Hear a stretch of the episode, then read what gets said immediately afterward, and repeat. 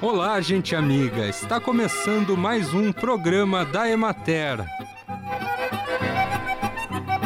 Produzido pela Gerência de Comunicação da Emater do Rio Grande do Sul e apresentado por Matheus de Oliveira. Na técnica, José Cabral.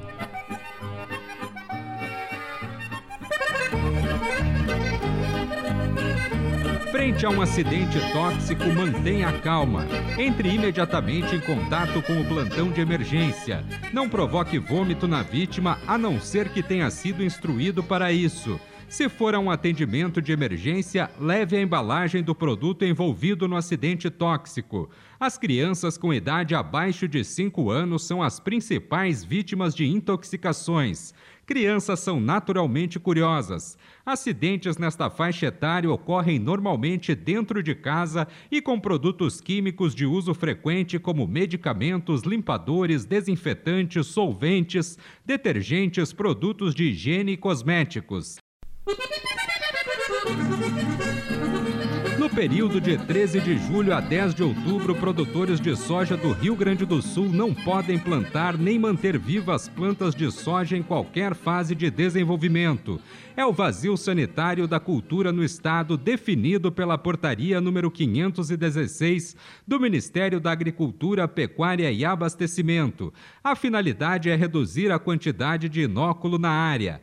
É importante identificar a ferrugem em sua fase inicial. Portanto, o monitoramento deve ser constante, desde a germinação das sementes até o período próximo à floração. Para detectar a praga ainda no início da doença, o agricultor deve observar as folhagens utilizando uma lupa, procurando pontos escuros ou pequenas saliências. Também pode ser constatada pela análise laboratorial. Acompanhe agora o panorama agropecuário. A estimativa de cultivo de canola no Rio Grande do Sul para a safra 2022 é de 48.457 hectares. A produtividade estimada é de 1.885 quilos por hectare. Na regional da Emater de Juí, a cultura prossegue com bom desenvolvimento. As lavouras apresentam desuniformidade no estande de plantas, com redução de população nos pontos de maior trânsito de máquinas e nos locais onde houve processo erosivo dos solos em decorrência das chuvas das semanas anteriores. Na região de Santa Rosa, com a sequência de dias sem chuvas, foi possível retomar e concluir o plantio da canola desta safra também foi possível dar continuidade às operações de aplicação de herbicidas para o controle de ervas indesejáveis e a adubação nitrogenada em cobertura. Pontualmente foi realizada a aplicação de inseticidas fisiológicos para o controle de lagartas desfolhadoras que infestavam lavouras semeadas no início do período recomendado. A área cultivada na região é de aproximadamente 24 mil hectares, representando um aumento de 10% em comparação ao ano anterior. O aspecto geral das lavouras é considerado adequado e a fase predominante é o desenvolvimento vegetativo, com 70%. Em estágio de floração são 27% e em formação dos grãos 3%. Na regional de Santa Maria, a semeadura da canola ultrapassou 90% dos aproximadamente 7 mil hectares previstos. Os preços médios praticados pela saca de 60 quilos no regional de Juí foi de 166 reais, e no de Santa Rosa, 173 reais.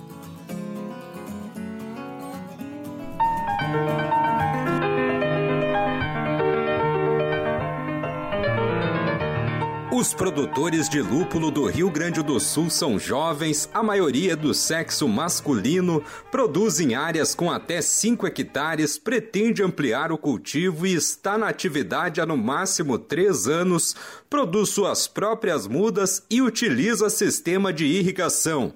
Os dados fazem parte de um questionário respondido por 40 produtores gaúchos participantes do projeto Monitoramento e Desenvolvimento da Cultura do Lúpulo que está no seu segundo ano.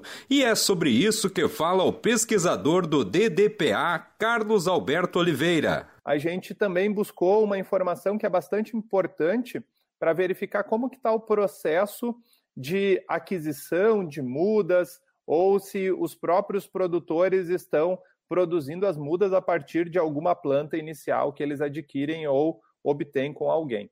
O que, que a gente observou né, nessa informação aqui? Então, 31 dos 40 produtores manifestaram que sim, que produzem as próprias mudas de lúpulo. Esse é um ponto também que chama atenção, pensando né, no desenvolvimento da cultura. A gente sabe que tem algumas cultivares que têm alguma suscetibilidade maior a determinadas doenças.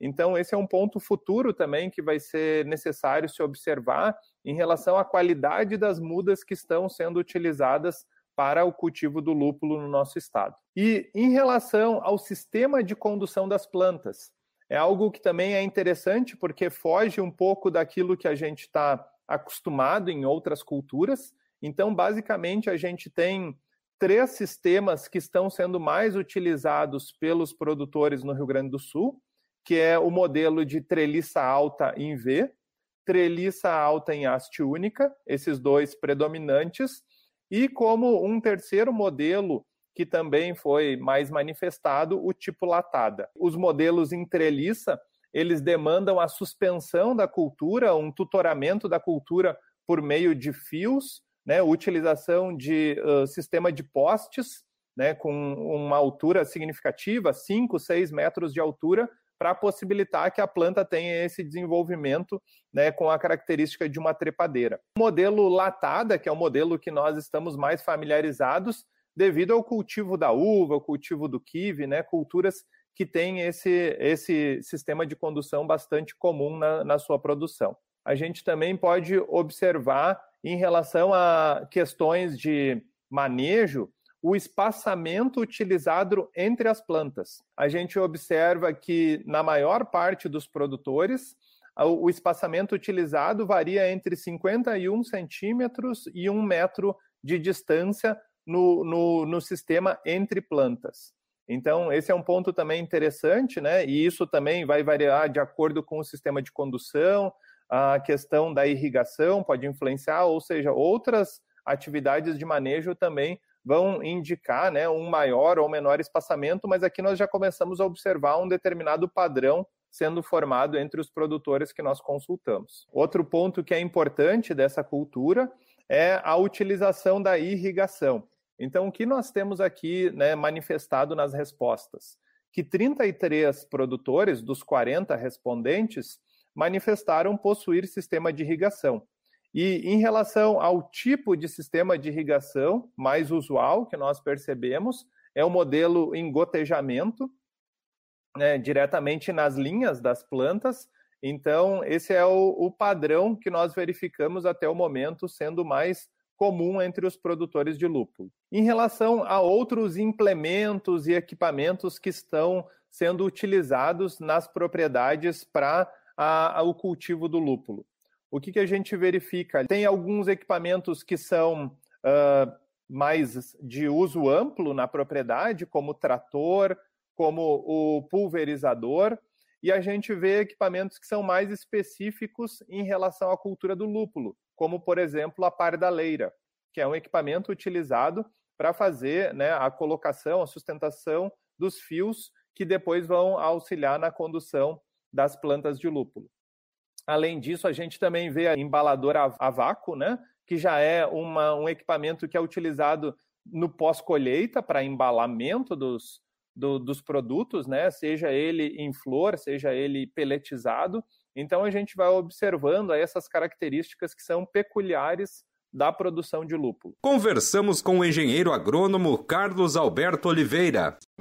Independente de sermos consumidores ou agricultores, todos precisamos de sistemas produtivos sustentáveis, valorizando a sabedoria e as culturas locais, em especial os hábitos alimentares, garantindo a segurança alimentar, gerando renda e um novo olhar sobre o sistema de produção e a vida.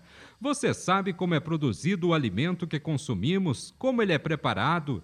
Internamente no corpo, o alimento tem uma influência direta afeta nas células vivas que vivem em perfeita harmonia quando permitimos. Externamente é a nossa casa, o bairro, a cidade, o planeta. Por isso, qualquer mudança alimentar que seja feita passando a prestar mais atenção no que estamos ingerindo vai trazer muitos benefícios. Assim, ao cuidar de você, da sua alimentação, automaticamente você cuida da saúde do planeta.